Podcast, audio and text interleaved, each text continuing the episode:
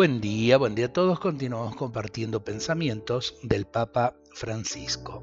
Lo que cuenta para Dios es el corazón, cuán abiertos estamos para Él si somos como niños que se confían.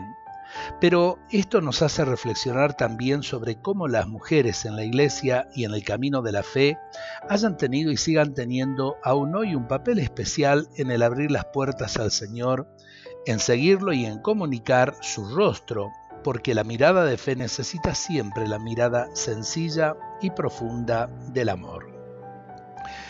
El Padre Hamud nos ayuda con su oración. Señor Jesús, hoy te pedimos por todos, hombres y mujeres, un corazón abierto a la obra de tu gracia y de tu misericordia.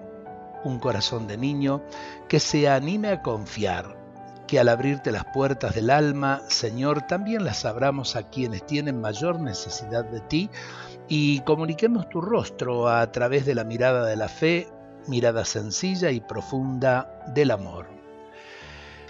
Palabras simples, palabras profundas que nos pueden llevar a cambiar nuestras vidas, a cambiar nuestra mente, a cambiar nuestro corazón. Todos necesitamos dejarnos iluminar, iluminar por Dios, pero también iluminar por los hermanos que tenemos al lado. Todos nos necesitan, como eh, también cada uno de nosotros necesitamos de todos.